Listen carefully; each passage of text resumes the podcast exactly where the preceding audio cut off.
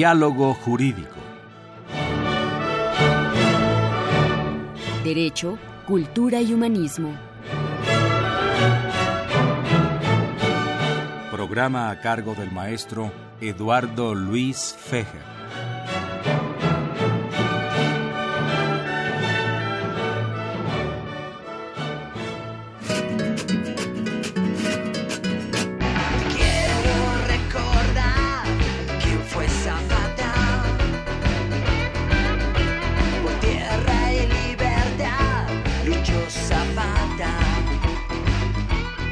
¿Qué tal amigos? Muy buenas tardes. Los saluda Eduardo Luis Fejer en esta emisión de la Facultad de Derecho, Diálogo Jurídico, con nuestro lema Derecho, Cultura y Humanismo. Y hoy nos vamos a recibir, referir perdón, a la última parte de estos tres vocablos.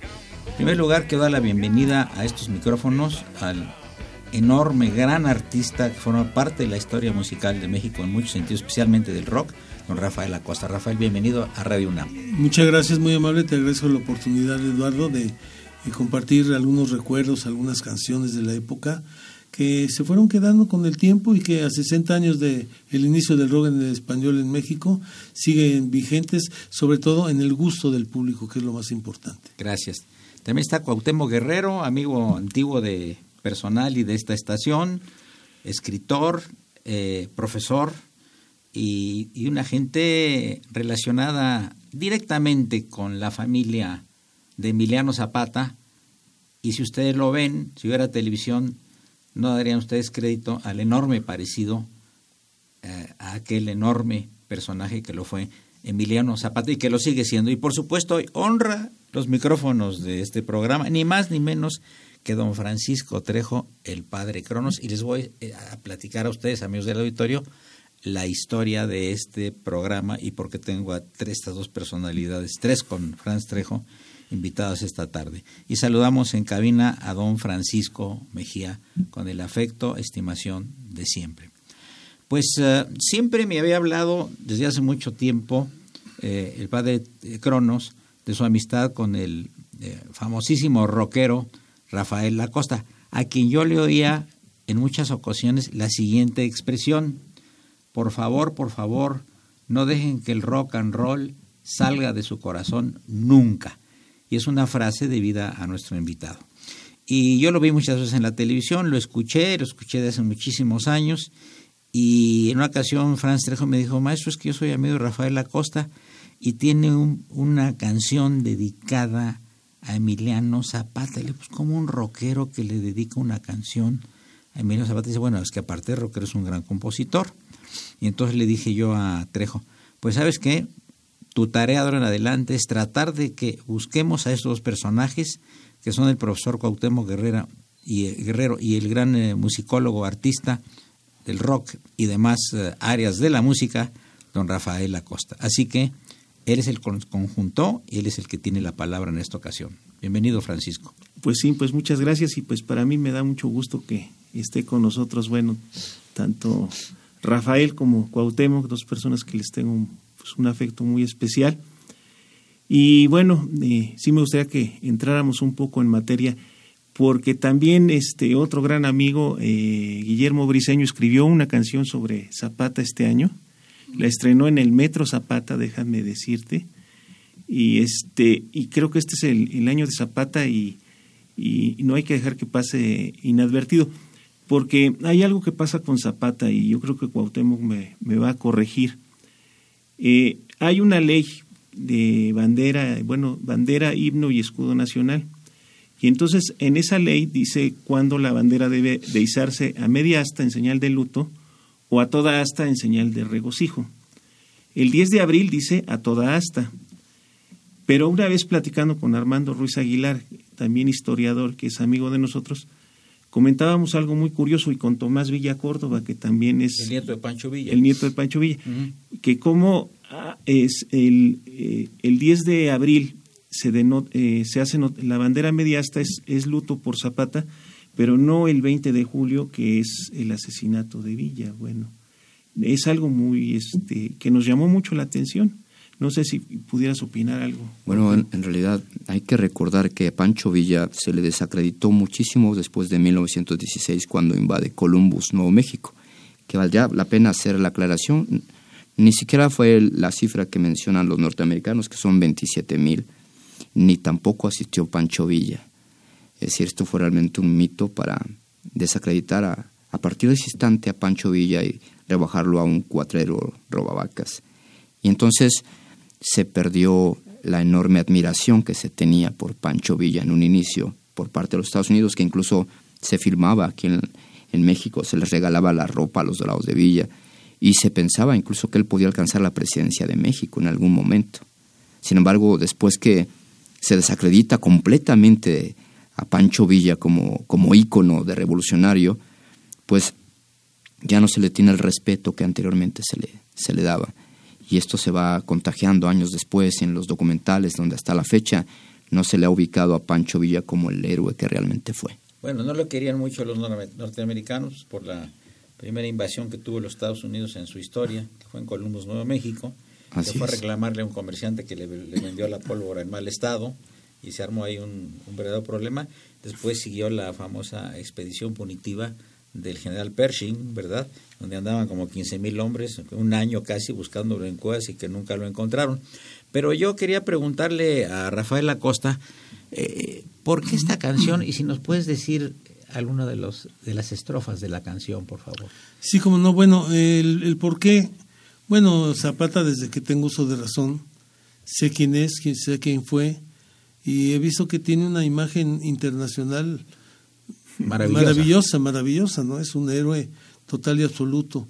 En 1971 que, que eh, tuve la oportunidad de hacer una producción musical nueva, yo toda mi vida he hecho cosas nuevas cada rato, este, quise agarrar un poquito eh, la combinación del rock con la música folclórica con la música folclórica mexicana, con el mariachi, exactamente. Entonces, de esa combinación, de esa idea, surgió el personaje de Zapata, porque bueno, pues yo siempre le he tenido respeto, y, llegaron ahí las musas con, con algunos versos de Zapata, y bueno, hice la canción. Lo que pasa es que en esa época la, la tendencia de los grupos de rock era, era grabar en inglés por el momento que se vivía, por lo que fuera.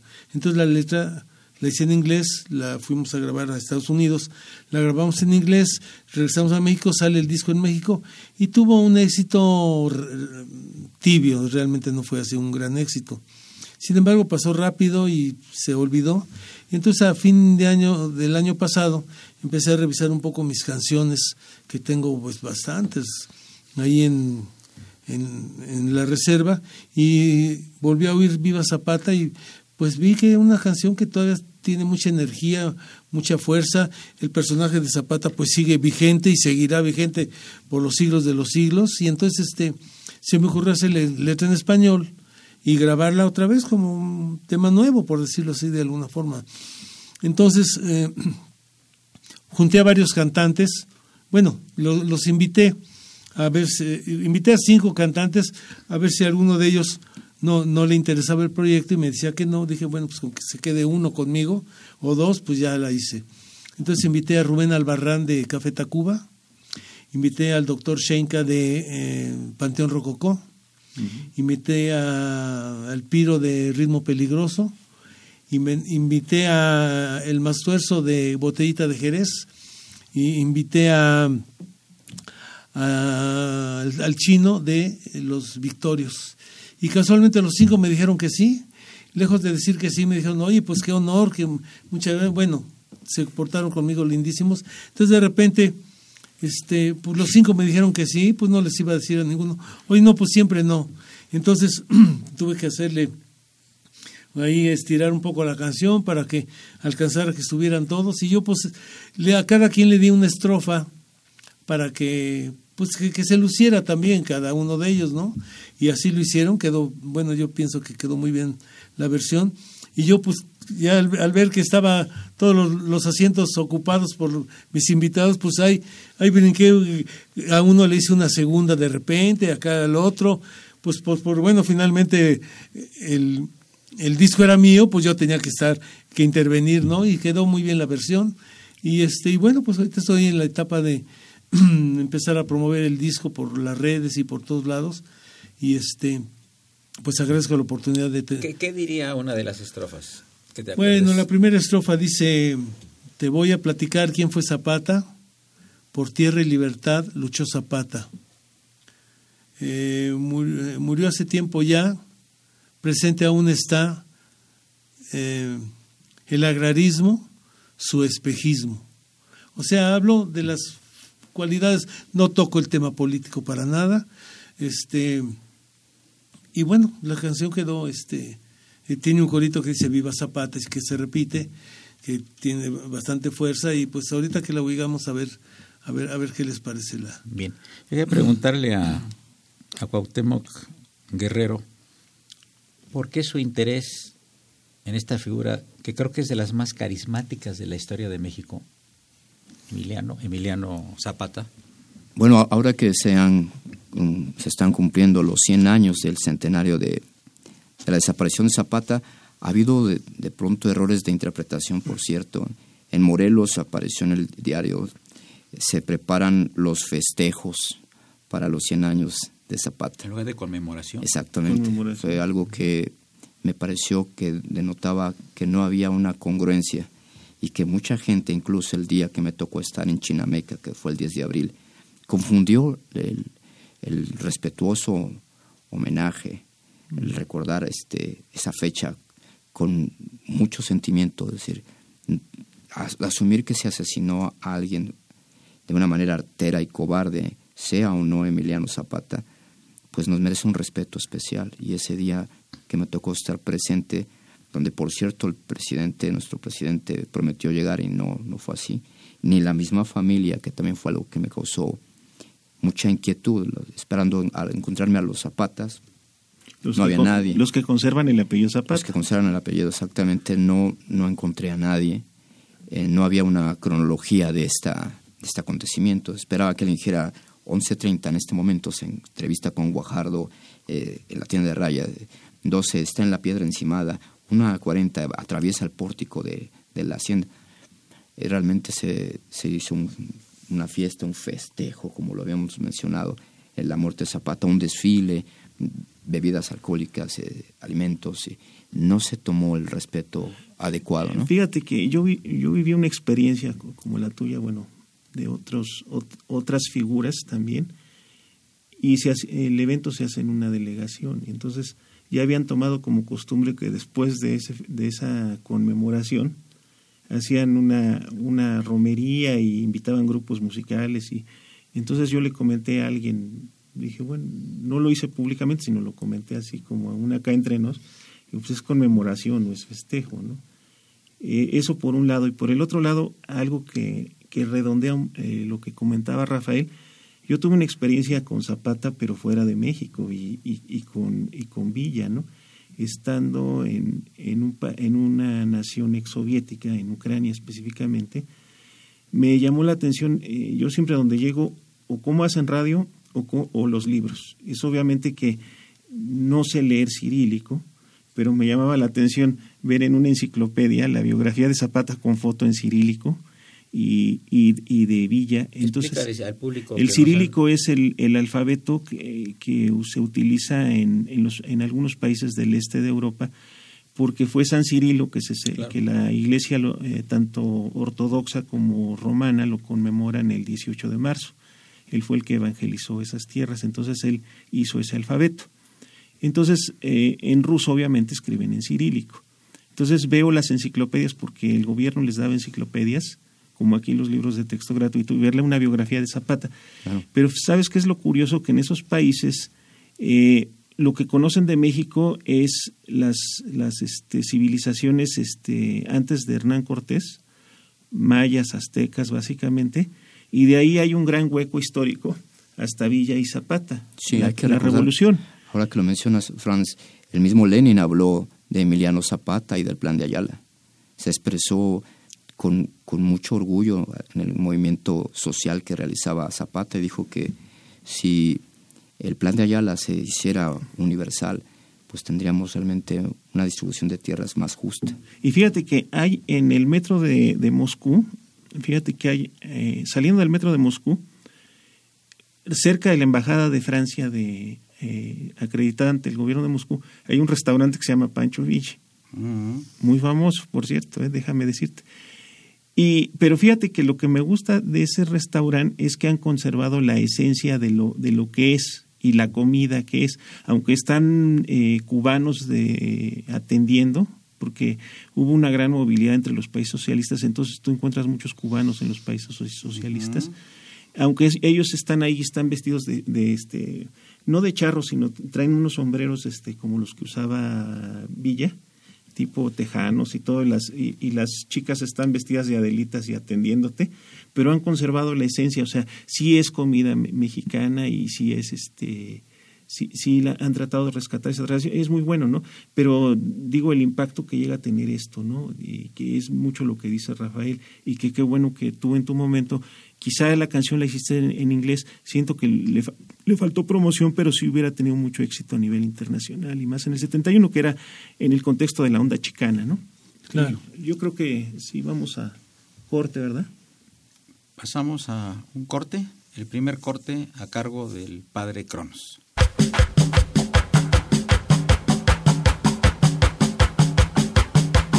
Hey, hey, hey,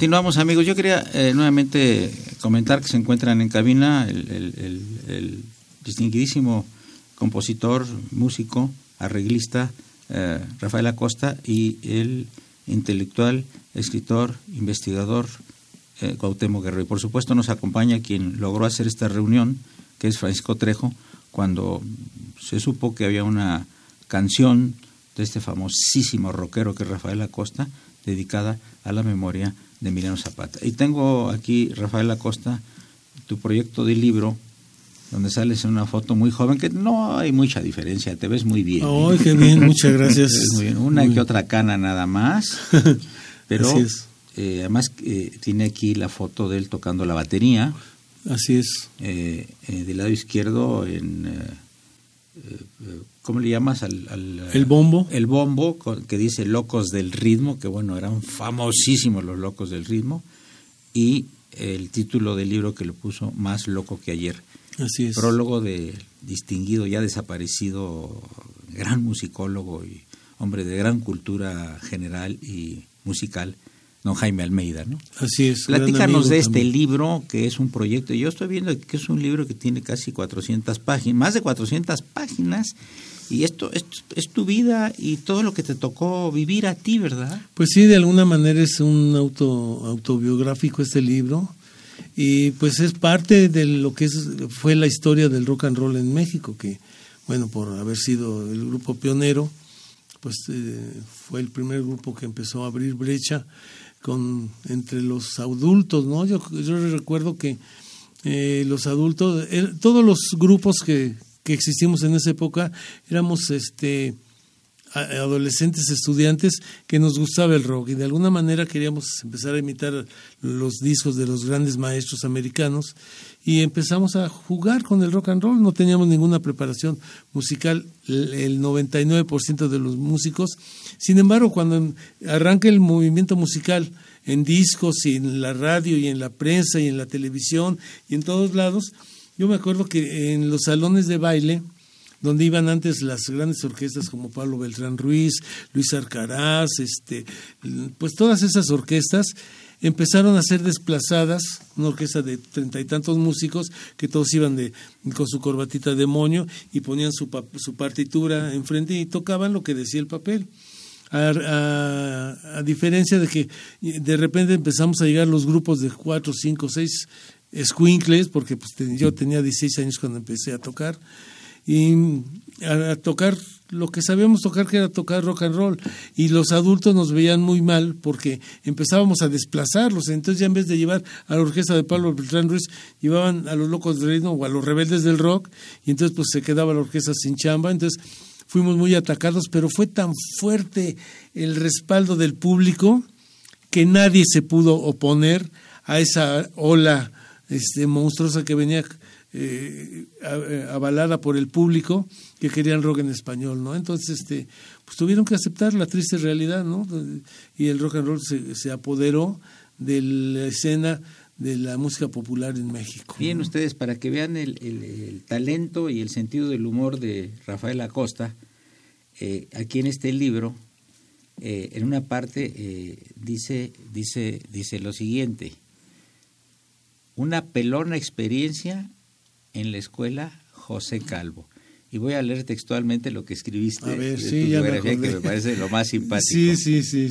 Ya me está regañando el padre Carlos. Estoy muy cerca del micrófono. Estoy muy, ¿Estoy bien? Ah, ¿Me retiro del micrófono? Ah, me acerco más al micrófono. Ah, perfecto, señor Mejía. sabe que no hay ningún problema. Estamos aquí en casa. Así que estamos grabando, amigos, en un estudio aquí en el primer piso de Radio UNAM. Dice, en realidad la escuela no me llamaba mucho la atención. Más bien, lo que me atraía fuertemente era la música más que otra cosa, aunque me gustaba mucho hacer planos de casas en mis cuadernos escolares. Al escuchar la música en la radio me producía una sensación diferente, muy especial, pero era el momento de meterla a la aula escolar y, como dijo Andrés, a estudiar. Así que me inscribí en una escuela José Calvo, la avenida Cuauhtémoc, por cierto, de no muy buena reputación, qué barbaridad. Pero tenía que seguir estudiando. La escuela estaba ubicada en una casona antigua, mi salón estaba en el sótano y mi estancia en ese plantel no fue muy brillante, para variar. Al grado que un día el director del plantel me negó la entrada a la escuela poniéndome como condición que vinieran mis padres a hablar con él para pasarles el reporte del fatal desarrollo de su hijita, su hijito como estudiante. Órale, en menuda bronca me había metido. O sea que la escuela no te traía mucho, maestro No, Rafael. no, no, el- lástima que está un poco largo eso, pero finalmente, pues si le decía a mi, yo vivía con mi madre, Sí.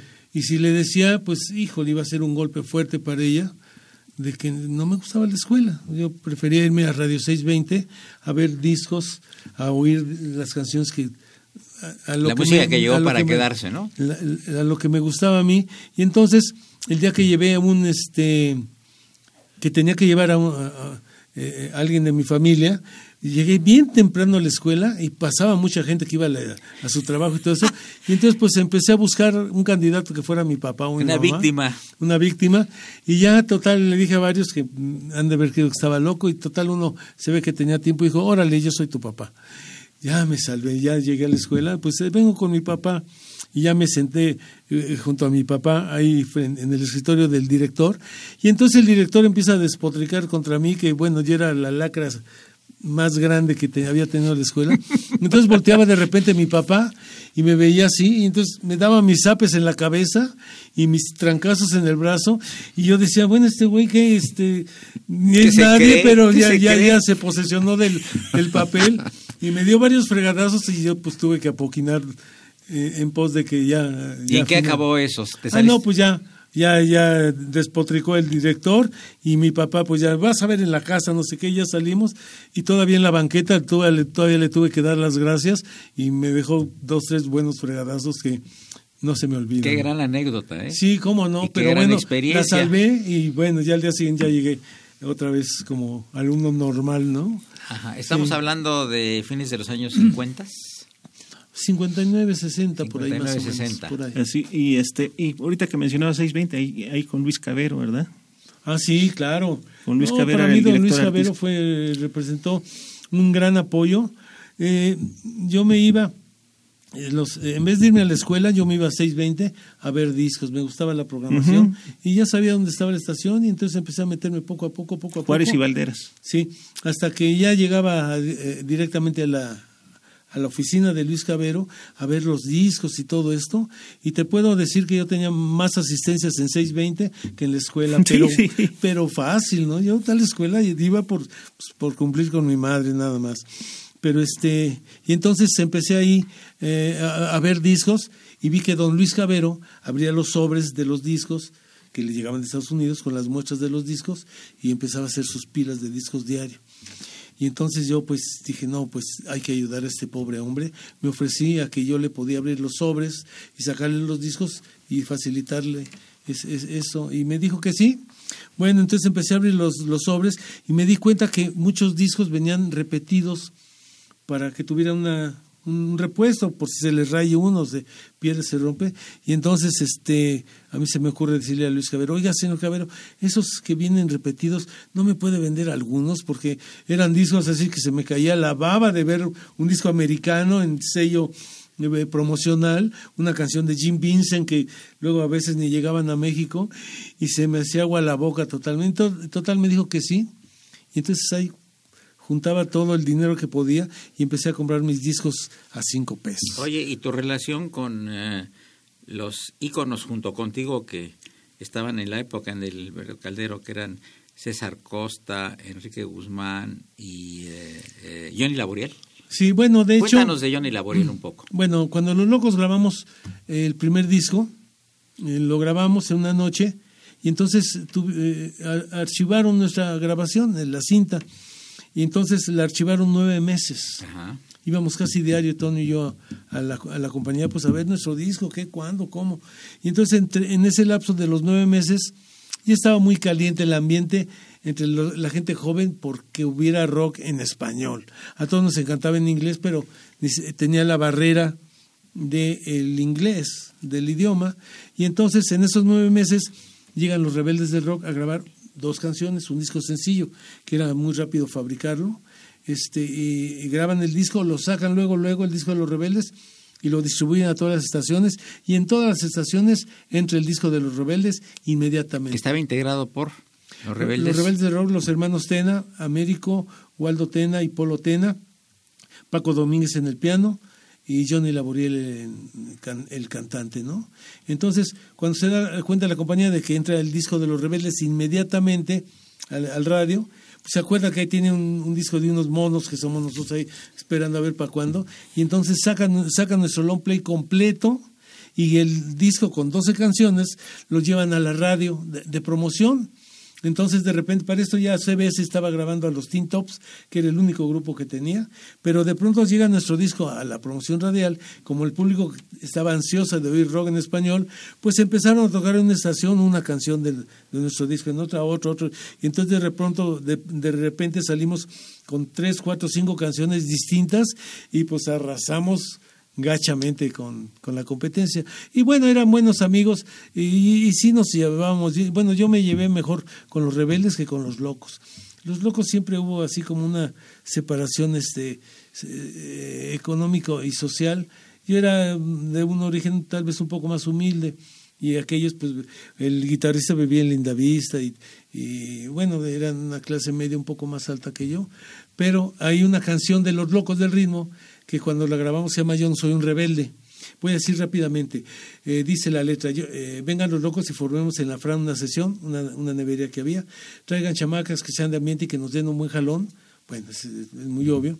Y yo cuando entro al grupo, este, me ponen el rebelde, porque yo llegaba con mis discos y oigan este, estos discos se le compraba a Cabero, llegaba y se los ponía, mire, oigan esta y esta otra. Y entonces el tercer renglón de la canción dice, y con los discos del rebelde habrá un gran vacilón.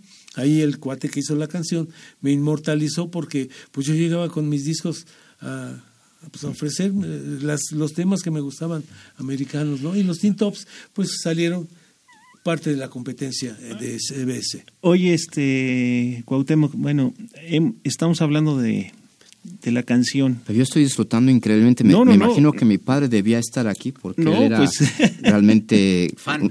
Fan de, de esta música. Y, y cuando estoy escuchando sus anécdotas, imagino cómo mi padre luchaba también por salir cuando el rock and roll que era tan difícil Claro. y que este se vestían siempre de negro y, y se buscaban un hombre Sí, sí, sí. apantallador, ¿no? Pero, pero yo te quería preguntar algo. Es, es que, bueno, hablamos hace rato de, de Guillermo Briseño, la canción que él hizo a, a- a Zapata. Guillermo, la canción la hizo, ¿sabes por qué? Porque su papá es de, de Chiapas y él, está, él, él ha seguido muy de cerca esto de que tú ya ves que han tomado a, a Zapata como bandera eh, un grupo allá en Chiapas. Así es. Eh, Rafael, pues también una canción, pero también este Zapata en el cine, que es muy, muy interesante. A mí, la película que más me gusta de, de, de Zapata, que tuve la fortuna de verla con mi papá en paz descanse en la Cineteca, y que la presentó el este Antonio Aguilar, que él es el que la produce, eh, a mí este es una de las películas, o para mí es la mejor película ¿Quién- que se ha hecho ¿Quiénes de eran los Zapata. protagonistas? Precisamente Antonio Aguilar, Bien. y un grupo de actores mexicanos. Entre ellos sale Jorge Arbizu, que él interpreta a, Así es. a Madero, a Madero, Francisco y Madero. a Jorge Arbizu, el Tata, que todo el mundo lo conocemos. Que esta película además fue mutilada por Díaz Ordaz. Es, exactamente. Pero fíjate que, que la película tuvimos la oportunidad de verlo. Se perdieron muchos rollos con el, con, con el asunto de la cineteca, pero eh, Antonio Aguilar comentaba que él, que él prácticamente se quedó en la calle porque invirtió todo el dinero de su vida en esa película y como él encarnaba a Zapata, dice que él bajó bastantes kilos por, por in- interpretarlo, pero si tú ves la película es de una calidad eh, que no le pide nada a ninguna película, ni a, ni a los Diez Mandamientos, ni a ninguna otra película Sí. de esas de Hollywood. De hecho, 20th Century Fox quería comprar la película. Bueno, había, había una, hubo una película con Marlon Brando, ¿no? sí, Viva Zapata. Viva pero- Zapata. 50. ¿Fue anterior a esta? mucho posterior? más anterior. Sí, o sea, esta, 57. esta, esta eh, película, yo tuve la fortuna de ir con mi papá en paz descanse, pero no sabíamos, habíamos ido por ver la película, pero para nosotros fue una sorpresa que llegara Antonio Aguilar con su esposa y presentara la película y nos platica de precisamente todo el dinero que se invirtió, por qué hizo la película, la cuestión esta que tú decías de este presidente, que se corta la película, se tiene que enlatar la película, viene el incendio de la cineteca, se pierden rollos, pero finalmente saca la película que se puede encontrar, e incluso hay una secuela que él quiso hacer de la película, de un zapatista, ¿no? Pero ocupa escenas que no, no se ocuparon en, en este... Zapata en Chinameca se llama. la Zapata en Chinameca, obra. efectivamente. ¿Se llama así la película? La segunda. La segunda, que es una como una secuela de la, de la primera, pero la, realmente la que importa es la, la, la primera este, película. Entonces, este, si nos pudieras hacer un comentario, porque creo que vamos a corte. Pues decirte que esta película es una participación muy honrosa de, de Aguilar. Desgraciadamente el gobierno en su momento le prometió que iba a Apoyarlo. totalmente y a la última hora le dio la espalda, le censuraron muchas escenas, tuvo que, que cambiar el, el contexto que ya tenía pensado para la transmisión pues de esa emancipación que había hacia el campesino, ¿no? Cómo era posible que el gobierno tuviera tan eh, sometidos a, a los obreros, a los campesinos, y esto no debía reflejarse en ese periodo, así que se enlató, como nos ha dicho sabiamente Frank, y no se pudo exhibir como Antonio Aguilar hubiera deseado. Fíjate que esa, esa presentación fue en el, en el año 2000, la, de, la que hubo en Cineteca. Y este y, y fue, fue, te digo, a mí, a mí me gusta mucho la película. Después la, la adquirí en DVD porque vale la pena tenerla. Bien amigos, llegamos a la parte media del programa. Les recuerdo que están invitados de honor en esta ocasión Rafael Acosta, Cuauhtémoc Guerrero y el padre Cronos Francisco Trejo. Soy Eduardo Luis Fejer, continúen, es el 860, esto es Radio Universidad.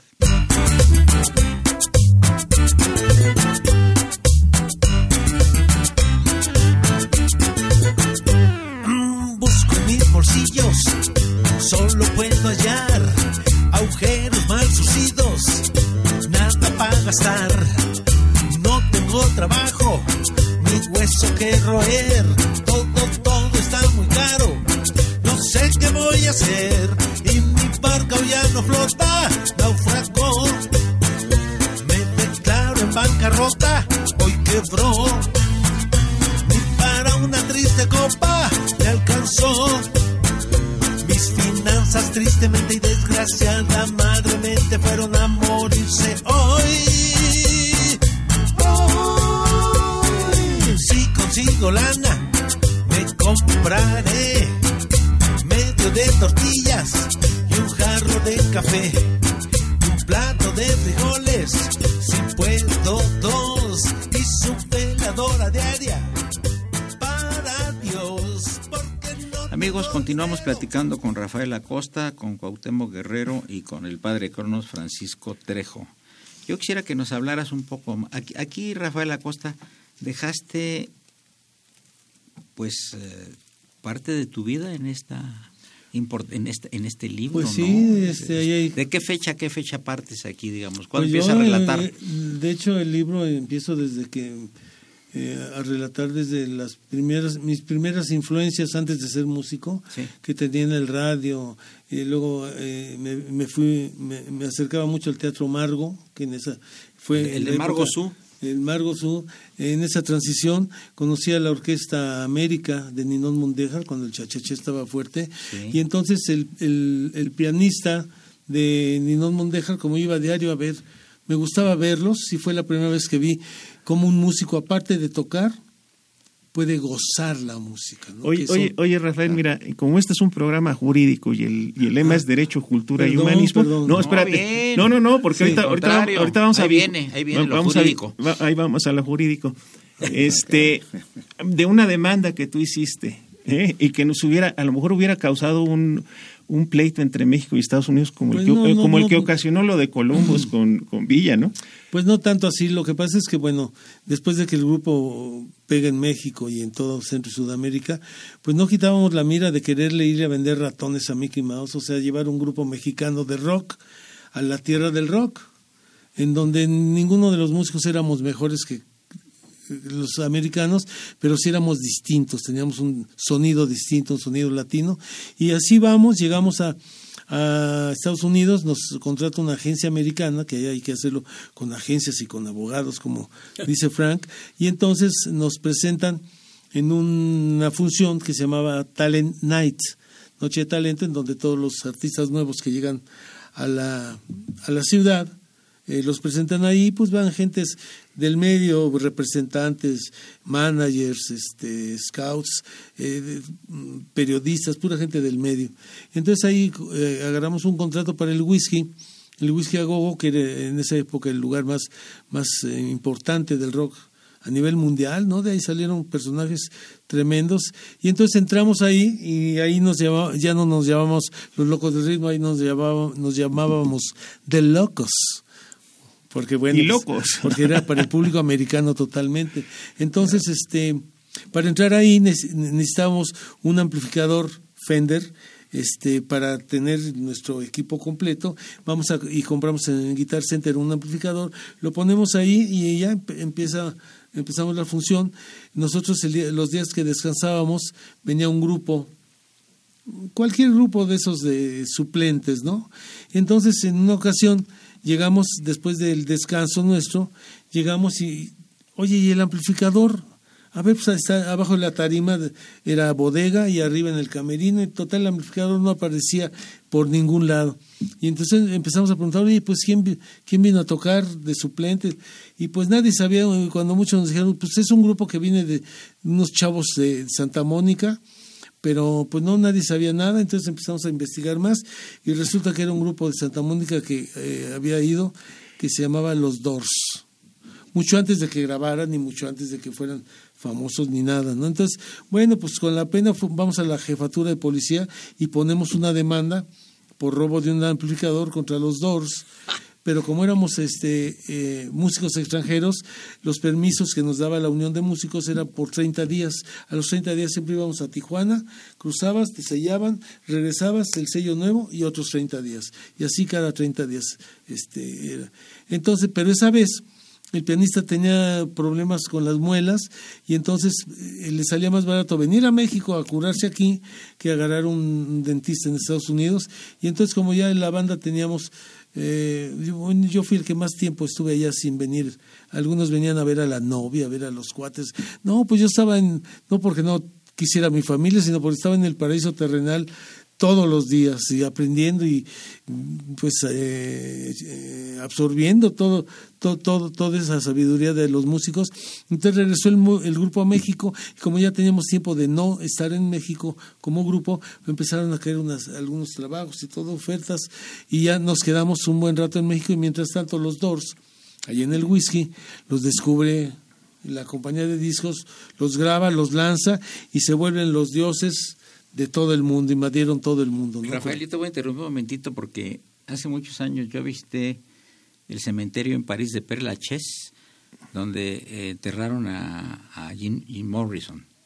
Ah, ¿En dónde dices? En París. En París. Está enterrado en París. Bueno, él murió allá en, Pa- en París de una sobredosis, Sí. pero no sabía que estaba enterrado. Ahí está Sí está enterrado. sepultado. Sí, la cosa es la siguiente. Es la tumba más visitada de todos los tiempos de ese cementerio.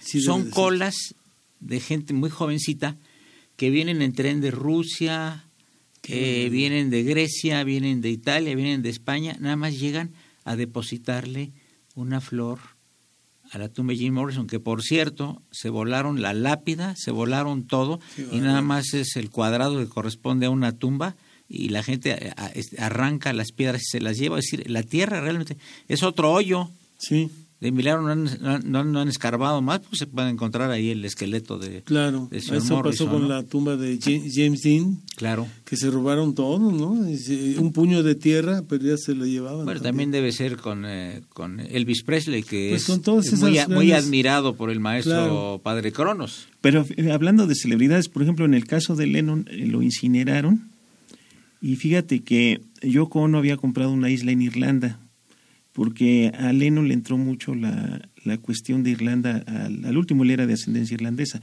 De hecho, por eso a uno de sus hijos le impone el nombre Shaun, que en gaélico quiere decir Juan.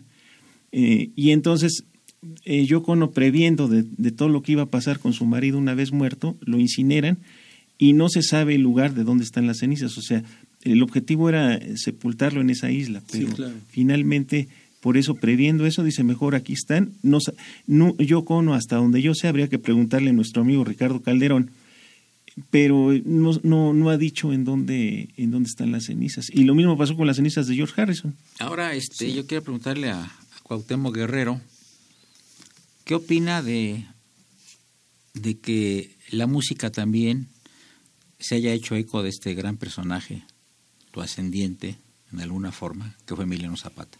Yo creo que es muy eh, gratificante, sobre todo estamos hablando de 2019, revivir la imagen de una figura tan respetable como Emiliano Zapata y sobre todo conectar con la gente en este lenguaje universal que es la música, Claro. porque finalmente lo trae del pasado y, y lo vuelve vigente. Lo actualiza, claro. Hemos visto que este año no es lo que esperábamos a pesar de que es el centenario. No es el, brillo eh, Que debía de dársele, ¿eh? Claro. Sí, se esperaba muchísimo y desgraciadamente eh, se redujeron Se el número de conferencias, la espectacularidad de la que se había hablado no llegó y, y hemos tenido poca participación en realidad eh, eh, por parte del gobierno y por Sí, parte son- de las entidades eh, en cuestión de cultura, pero este tipo de cosas le dan una calidad humana distinta. Y una actualidad, sobre todo para que la gente joven, que no cada vez se Nada va- más tiene la efigie y la figura, Claro, nada más, pero no sabe más dos, más y menos los millennials que hicieron corte de caja, ¿verdad? claro, la música, eh, por medio de la música se puede actualizar la imagen de Zapata y si más, si es en rock, pues toda la gente joven se va a Bien, enterar. pasamos a, a la penúltima parte del programa. Se encuentra el maestro Rafael Acosta, Cuauhtémoc Guerrero y el internacionalmente famoso Franz Trejo. Soy Eduardo Luis Fejer, es el 860 de Radio UNAM. Gracias. Quiero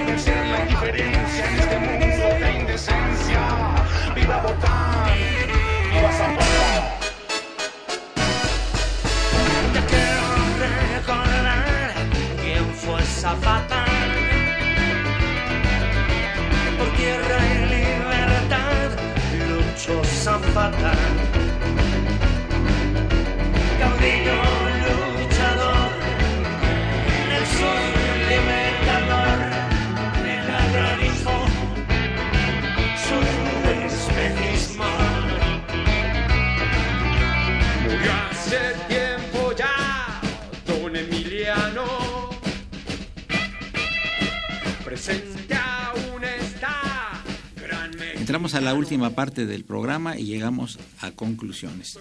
Tú, Rafael Acosta, encontraste algo muy importante en tu vida. No hacer lo que tú querías, sino querías lo que tú hacías. Ah, sí, ¿Es correcto? supuesto, totalmente. O sea, ya con ya eh, habiendo salido de la escuela esa pelona escuela Calvo, Sí. que le llamas así de manera muy simpática, este qué interesante que en tu vocación hayas encontrado eso que se llama felicidad. Bueno, yo a los 16 años eh, hice un decreto, siendo un escuincle, pero mm, me hice el compromiso de que yo iba a ser músico, no sé con quién, con cómo, en dónde, cuándo, pero este, y bueno, hasta ahorita sigo eh, cumpliendo ese decreto, estoy muy satisfecho de lo que me ha dado la música, siempre hay ambición de hacer cosas nuevas y distintas, pero pues yo le estoy muy agradecido a la vida de que, que me dio la oportunidad de dedicarme desde, desde esa tierna edad a lo que más me ha gustado. Eh, Por cierto que nunca he tomado vacaciones porque, pues vacaciones de qué, si es lo que más me gusta, yo quisiera más, ¿no? Entonces, este, pues para mí ha sido un- una, una trayectoria que eh, de alguna manera quise imprimir un parte de todo eso en el libro. Trae, trae cosas interesantes, trae eh, mi boleto cuando vi a los Beatles en vivo, a los cuatro. En El Los penúltimo Ángeles. concierto, por el cierto. penúltimo concierto. ¿Que- que dónde fue, Rafael? En el Dodger Stadium. Este, no, pues una experiencia así maravillosa. Impresionante. Y bueno, de alguna manera, este. Que pues ya, trae que ya te dije que no le des la dirección a Ricardo Calderón, porque si no, este, no, no va a amanecer ese Sí, boleto. sí, ¿eh? sí. No le des Y la dirección de este, tu casa. ¿eh? Pues yo le estoy muy agradecido a la vida y, y sobre todo le estoy eh, eh, agradecido aquí al programa, Eduardo, de que me den la oportunidad de poder volver a hablar, a mostrar y ojalá que ahorita que escuchemos el Viva Zapata, el público la le guste, está en todas las redes y este pues agradezco una vez más y si me permites antes de irme No, claro, antes de que Yo tenemos quisiera- unos minutos más todavía. Ah, yo quisiera pedirle un favor a todo el público del Bien, programa, claro. que aunque no es público muy rock and rollero, pero el rock and roll atraviesa barreras y fronteras. Por favor, por favor, no dejen que el rock and roll salga de su corazón. Nunca, Rafael Acosta, hasta siempre. Gracias, Eduardo. Sí, Gracias, no, no, vamos a poner todavía unos minutos Gracias, más de porque el señor Mejía nos dice que todavía tenemos unos minutos más Ah, bueno. y podemos seguir platicando este Disfrutando. disfrutando aquí la presencia de ustedes tres porque sí me, sí me ha parecido también que el padre Cronos que colabora conmigo hace mucho tiempo es un hombre culto y es un hombre inteligente y que es muy buen comunicador Gracias. Eso buen sabe. amigo también. y es buen amigo además que es muy Gracias. importante, Gracias. más importante que todo eso Gracias por las Eh, flores. ¿eh? nadie más en tu familia ha sido músico Pues no. Fíjate este, nada más, fuiste el tuve único. un bisabuelo que cantaba ópera, pero pues no tiene nada que ver con el rock and roll. Y este, y mi hijo fue, es, es DJ todavía hasta, hasta ahorita, pero así músico, músico no, no, no. Ahora tú, tú, este, parece una pregunta un poco trillada, ¿no? Eh, ¿Le encuentras ritmo, poesía y cadencia a lo que llamamos música actual? Pues mira, toda la, mira, la música popular tiene la característica de, de- popular viene de pueblo. Entonces, la música popular pues va cambiando como van cambiando los pueblos, eh, o sea, todo lo, lo vivo tiende a transformarse. Entonces, en mi época, el rock and roll fue una música eh, que reflejaba el sentimiento de la gente joven de esa época. claro. Y entonces si tú analizas un poco las letras de esa época, pues eran letras muy sencillas, muy inocentes, a veces hasta medio bobas, pero así era la época, ¿no? Yo me acuerdo que los, los eh, cuando iba a casa de mi novia, este, nos agarramos de la mano sentados en la sala viendo el canal 4, que era el único canal que había en blanco y negro, y a las 7 de la noche pasaba la mamá o el papá por atrás, ah, caray, es muy tarde, y ya me voy, y entonces cuando mucho ya me, me acompañaba a la puerta y un beso de así de Furtivo. de pajarito, así, de piquito y ya. Y esos eran los grandes noviazgos. Ahora, este, creo que a veces se está vistiendo el cuate ese en un hotel y voltea a la cama y ve a la chava y ¿cómo me dijiste que te llamabas? Porque ya todo cambia y entonces la música popular de ahora pues también refleja toda esa inseguridad, todo esa, eh, ese estrés que está viviendo la gente joven, que está viviendo el mundo, y se refleja, el rock and roll tiene la ventaja de que par- desde los 50, 40 hay, hay al- algunos registros de canciones de los 40 que hablan del, del- de lo que vive la gente joven. El rock and roll se volvió un heraldo de eh, el pensar de la gente joven. El rock and roll no nada más es un ritmo musical, fue un cambio de vida, una forma de vida, una actitud ante la vida, que por primera vez la gente joven tuvo su propia forma de vestirse, sus propios héroes que cantaban, su propio mundo que se separó. Antes del rock and roll, eh, la única opción era Frank Sinatra, que le gustara a la mamá, a la tía, a la sobrina y a la nieta, porque... O Cole Porter. O, o Cole Porter, eh, me refiero a toda esa música, porque no había música para gente joven. Y el rock and roll va a seguir, se volvió en la voz de la gente joven para expresar sus sentimientos. Y mientras haya gente joven va a haber rock and roll. Una pregunta, ¿quién, quién lo bautizó con ese nombre? Ah, bueno, en, eh, había una revista que se llamaba El Billboard, no recuerdo ahorita el nombre, Hetcher, bueno, y entonces antes se llamaba música racial. Entonces empezó tan fuerte eh, la música racial que este en, en el Billboard, que es un periódico mm, tradicional y famosísimo y fregoncísimo también, se dieron a la, a la tarea de buscar a ver si le podían dar un, un nombre a esa música racial o esa música de negros, que así la, la expresaban. Entonces llega este Herschel, ah, por ahí tengo el nombre, y entonces dice, oye, pues yo tengo una propuesta, y hicieron varias propuestas, y entonces él dijo, pues rock and roll. Y entonces, este, pues Se quedó el nombre. se quedó el nombre de rock and roll. Rock and roll en el slang de los americanos quiere decir eh, revolcarte con tu chica en el pasto, en, el, en la sala, en el piso. Y entonces, como es una expresión que era muy popular entre la gente joven, negra. Vamos al y- rock and roll. Y el rock and roll, exactamente, y el rock and roll es de origen negro total y absolutamente, pues se le quedó este ese nombre y hasta la Como fecha. mucha de la música afroamericana, ¿verdad? Sí, no, pues yo creo que el- Una gran influencia, ¿no? La música, eh, sobre todo la música afroamericana, pues obviamente se inventó en África, pues es que esos, los negros son totalmente fuera de serie, ¿no? Así es. Totalmente. Y pasando ya en la parte final a, a Cuauhtémoc Guerrero, conectado directamente con la familia de Emiliano Zapata, ¿qué puedes concluir de todo lo que hemos platicado, querido? Pues de entrada estoy asombrado de la cantidad de anécdotas Ah, que tiene este gracias. Rafa sobre la creación de, de este movimiento social mexicano que fue el, el rock and roll. Muchos dicen que esto marcó literalmente toda una época. Cuando hablamos de gente que estuvo en ese periodo, en manera inmediata ubica las bandas del, del rock y qué, qué gusto que, que un gran compositor, el autor de, de Tus Ojos, entre muchas otras, eh, que platicábamos fuera del aire, que en su primer disco venía incluido este gran tema. Es decir, desde entonces, una de las bandas, este, digamos así, visionarias que compuso temas inéditos cuando todo el mundo hacía covers eh, y que se interesen por, por Emiliano Zapata, pues yo creo que les auguro un enorme éxito, porque creo que tienen el canal correcto para poder transmitir este pensamiento vigente de, de un ser que luchó por un cambio social y que de alguna manera a través de las vibraciones del rock se puede llegar a mucho más número de oyentes, masificar todo este concepto. ¿no? ¿Tú crees, Rafael Sí. Acosta, que podría regresar en el futuro en México la época romántica? Bueno, la vida es cíclica. Todo es cíclico en ese planeta, en el, el universo, ¿no? Este, pues yo creo que la parte romántica la traemos todos adentro. Así los los eh, metaleros ahora que eh, Los son más tan fríos. agresivos y todo, adentro traen, tienen que tener un, un, pequeño espacio para lo romántico.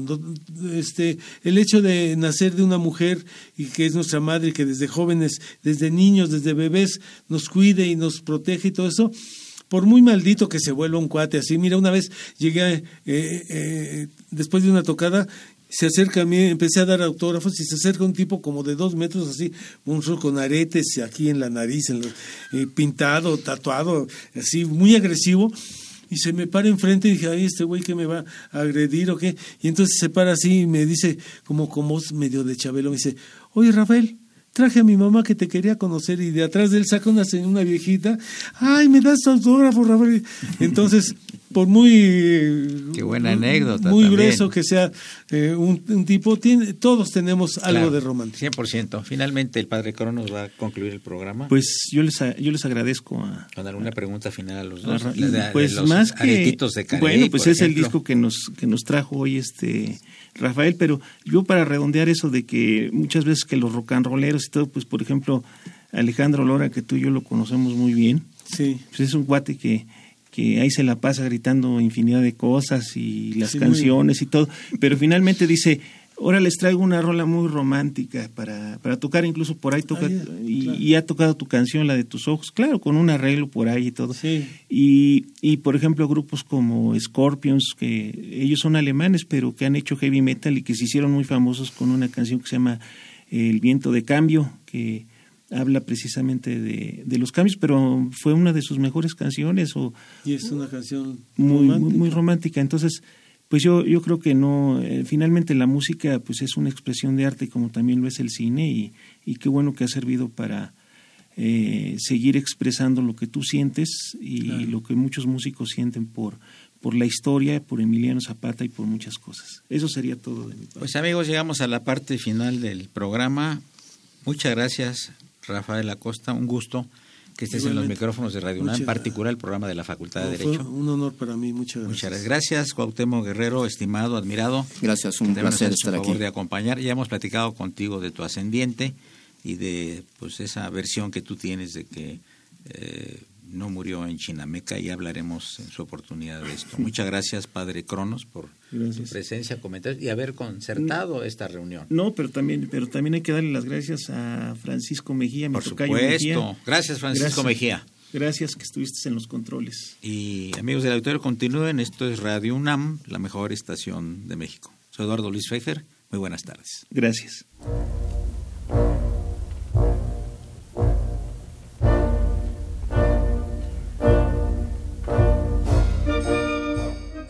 Diálogo Jurídico fue una coproducción de Radio UNAM y la Facultad de Derecho.